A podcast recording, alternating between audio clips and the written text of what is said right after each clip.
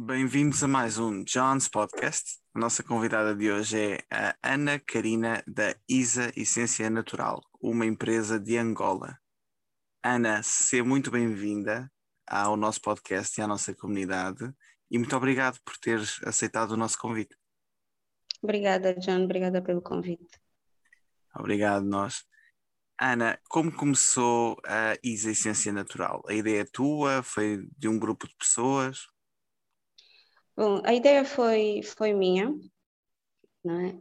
Uh, a minha mãe faz óleos naturais, óleos, sabonetes e entre outras, outras coisas para tratamentos naturais. E eu estava numa fase de experimentar. Eu e os meus irmãos experimentávamos tudo que ela fazia. Uh, comecei por experimentar os olhos, um bocado descrente, né? porque, como diz o ditado, santo de casa não faz milagre. Então eu estava naquela, ah, pronto, vamos tentar. Depois experimentando, vi que realmente surtiu algum efeito na pele, no cabelo, e fui ouvindo algum depoimento de outras pessoas, clientes dela, e comecei a partilhar com as minhas amigas. Elas depois disseram que aquilo estava a funcionar, queriam sempre mais. Comecei a partilhar com colegas de trabalho, então disse: pronto, está aqui uma oportunidade de negócio. E foi assim que surgiu. E isto foi há quanto Comecei... tempo? Isso foi há dois anos. Comecei a vender uh, há dois anos. Fizemos agora dois anos em agosto, no princípio de, do mês de agosto. E pronto, desde, desde dois anos até, desde que começamos até aqui, tem sido só mudanças altos e baixos e, e a aventura toda daquilo que é o empreendedorismo. E como tem sido a evolução do projeto? Quais foram os desafios que encontraste e que ainda encontras? Olha, a evolução tem sido, tem sido boa.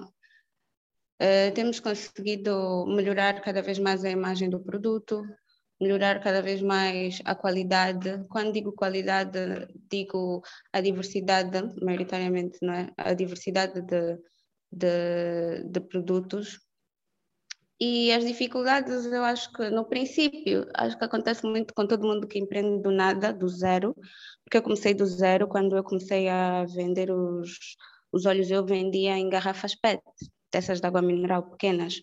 Levava para o trabalho com rótulos, às vezes a manuscrito, assim, com fita cola à volta para, para fixar. E hoje estamos com, com a imagem que estamos e as dificuldades mais do que financeiras, como já disse, para quem começa do zero, são mais as dificuldades mentais e as debilidades técnicas. Mentais porque quando eu vi que as coisas estavam a funcionar, que as pessoas queriam cada vez mais e mais, que eu já não tinha mais clientes só amigas, ou colegas de trabalho que dava para passar uh, e vender com uma, uma garrafa PET, eu já tinha outros clientes e eu precisava de melhorar a imagem, eu senti necessidade de que preciso de dinheiro para investir e eu não tinha dinheiro para investir, porque aquilo que eu cobrava não, não, não supria uh, aquilo que eu, que eu gastava ou para investimento um maior investimento. E depois é essas debilidades técnicas em si, de não saber, de não ter um plano de negócio, de, de não saber realmente como começar, como fazer contas, como, como montar um estoque, essas coisas todas. Entretanto, uh, nesse, no meio dessa dificuldade toda, entra a criatividade. Eu vi-me desenvolver um lado criativo durante esses dois anos que eu não, que não, que não conhecia. Então foi graças à criatividade e networking que eu consegui sair dessa zona de meu Deus, estou de mãos atadas, o que é que eu vou fazer? Ok, preciso de evoluir, preciso de trazer produto com mais qualidade para conseguir alcançar mais clientes e alcançar mais vendas. E essa para mim foi a minha maior dificuldade. Ser criativa para não me sentir eh, sair da zona daquele, daquela sensação de prisão, né? não sei o que fazer, estou de mãos atadas porque não tenho dinheiro. O pensar um bocado para além do, daquilo que é o dinheiro e ver, não, tenho que criar soluções. Essa para mim foi uma dificuldade no princípio. Hoje em dia, por causa muito daquilo que é o querer levar produtos cada vez, com cada vez mais qualidade, o problema continua a ser um bocado o mesmo, né? A falta de investimento, não é?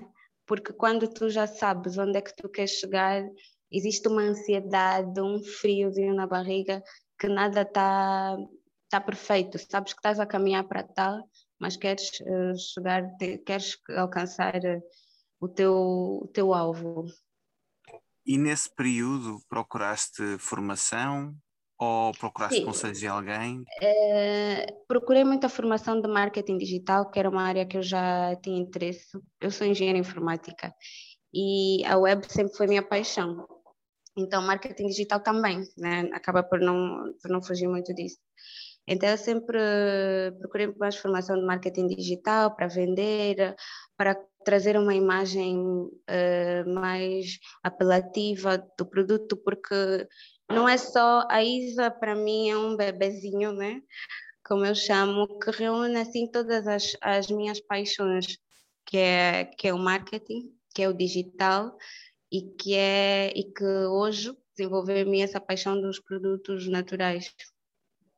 Então procurei muita formação de marketing digital, presencial, muita formação online e hoje que já tenho clientes fixos, que já tenho um nome, digamos, no mercado a crescer, procuro mais formações naquilo que é a área de, da fitoterapia e medicina holística.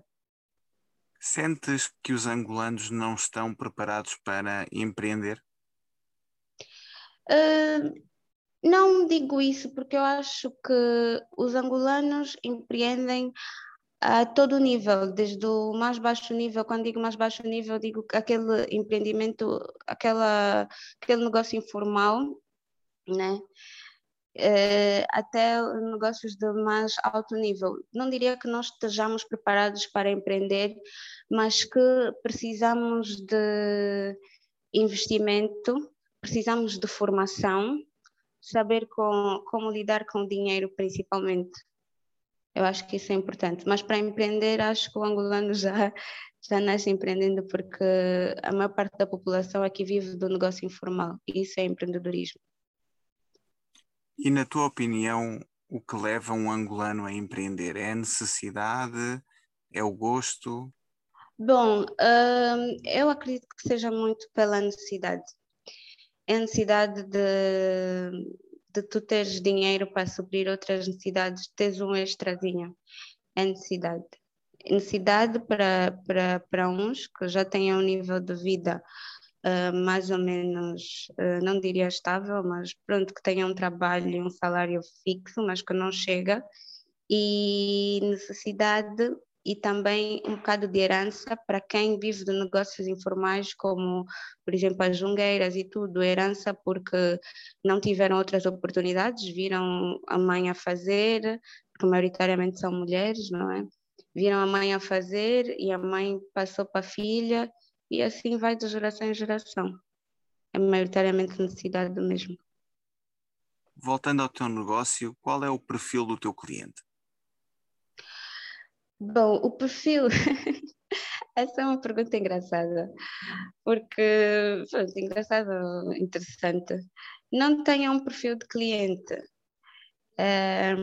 mas para mim o cliente perfeito é aquele cliente paciente, porque para quem uh, vende produtos como os meus, que são óleos, chás naturais e sabonetes naturais por enquanto, uh, são coisas que não, não surtem efeito do dia para a noite.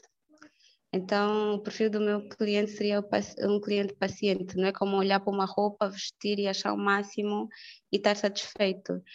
Então, os meus clientes, eles compram hoje e eu tenho que lidar com eles durante um mês, durante dois meses, eu tenho que saber como é que está, que está a funcionar, se não está.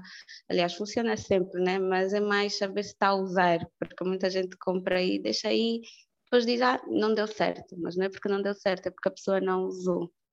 Então, tudo aquilo que queira ter acesso a produtos naturais, 100% naturais, ajudar aquilo que é um negócio local, ajudar aquilo que é a diminuição da pegada ecológica, porque nós também temos a nossa vertente de reciclagem, tentamos ao máximo não usar plásticos, uh, as nossas embalagens não são de plásticos, uh, fomos evoluindo ao longo do, do, do, do, tempo, né? Claro. Ainda estamos com os, com os frascos de óleos que são plásticos, entretanto, temos apelado para devolução para podermos fazer o, o carregamento. Pronto, toda aquela pessoa que se preocupa com essas questões, para mim ou para nós, é um cliente, assim, seria o cliente perfeito. Mas sabes que as pessoas são diferentes, não é? E achas que em Angola há espaço para estes produtos mais naturais? Há procura? Eu acho, há procura, sim. Acho que há espaço, sim. As pessoas têm cada vez mais apelado por esse tipo de, de produtos, não só por, por uma questão estética, mas por uma questão de saúde também, até porque somos angolanos, somos africanos e no fundo, no fundo nós sempre lidamos com isso, sempre lidamos com plantas como cura. Aliás, o ser humano, né, os medicamentos não são químicos, né, são feitos em laboratório, entretanto há uma base para isso e vem da, da, das plantas, vem, vem da fitoterapia. Então, nós estamos preparados para isso, nós sempre lidamos com isso. Durante algum tempo, houve um olhar uh, pejorativo por causa das nossas crenças de, de mais místicas, né? Mas hoje nós já vemos a medicina natural a despontar, inclusive na televisão, e as pessoas têm ganhado mais consciência de que o comer bem também não é só comer coisas importadas, mas também aquilo que realmente é natural. E quais consideras serem as grandes vantagens dos teus produtos em relação aos produtos mais convencionais? Bom, a vantagem é que é natural. Tudo aquilo que. Os produtos convencionais, que são os produtos eh, industrializados, assim posso dizer, eles têm N fatores que são prejudiciais não só ao, à pele, como aos outros órgãos do corpo e são prejudiciais também principalmente ao meio ambiente, desde a forma que são confeccionados até a forma como são descartados e por aí vai. Então eu acho que é super vantajoso usar produtos naturais, 100% naturais. E sem contar com a questão que eu gosto muito de tocar, que é o engrandecimento de um negócio local, porque tô, sou eu aqui a dar a cara, mas tenho pessoas que trabalham comigo, fornecedores e fornecedoras, mulheres batalhadoras, mulheres do campo, mães de família, que sobrevivem desse, desse trabalho. E achas que existe esse sentimento, essa preocupação por parte dos angolanos em ajudar os negócios locais?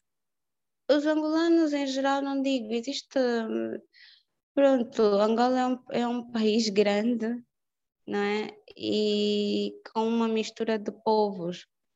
E as pessoas, de forma geral, os angolanos, estão muito preocupados com questões mais básicas do que o impulsionar negócio as pessoas que impulsionam ou as pessoas que, que, que, compram, as pessoas que se interessam por esse tipo de assuntos, é um nicho, é um nicho, não digo, não diria pequeno, mas que tem crescido, né?